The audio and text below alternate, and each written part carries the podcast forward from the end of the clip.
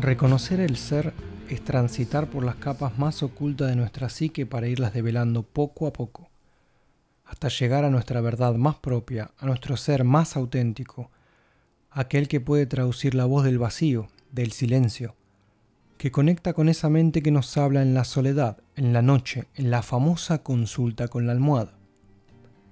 Ahí es uno de los momentos donde se exime el verdadero ser, los errores, las virtudes, el buen día que tuvimos o el mal día, con quién nos equivocamos, con quién actuamos mal, nos desquitamos, etc. Capa tras capa va apareciendo hasta que reconocemos esa voz, la voz interior, la conciencia. Y a veces, para llegar a escuchar esta voz más limpia o claramente, debemos pasar por un proceso de muchos golpes, caídas, cambios y adversidades de viajes, movimientos, perdernos y encontrarnos y otra vez perdernos hasta marearnos y encontrarnos nuevamente, usando la resiliencia para avanzar.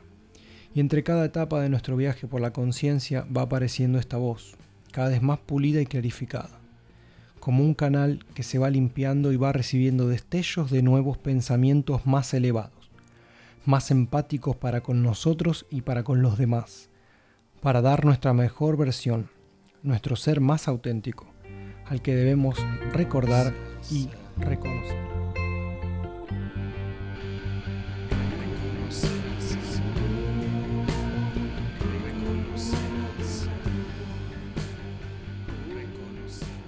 El filósofo esotérico Gurdjieff afirmó que los seres humanos no nacen con un alma entera, sino con una semilla de alma, a la que durante sus vidas tienen que hacer crecer lo que exige un arduo trabajo espiritual. Decía, el que no realiza este trabajo vive como un puerco y muere como un perro. Nacemos con una pequeña conciencia la cual tenemos que desarrollar, abatiendo cada vez más sus límites hasta que esa y la realidad tengan una idéntica extensión. En lugar de mentar puercos y perros, digamos que quien no efectúa ese trabajo vive como un infantiloide y muere irrealizado.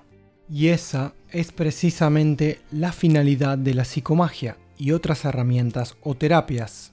Extraer al consultante de la jaula psicológica en que su familia, su sociedad y su cultura lo han sumido, para que no repita los males que limitaron a sus antecesores.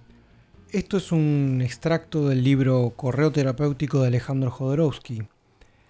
Y bueno, programa a programa vamos a ir develando estas capas, creencias, programaciones y jaulas que ha nombrado Jodorowsky que tenemos identificadas.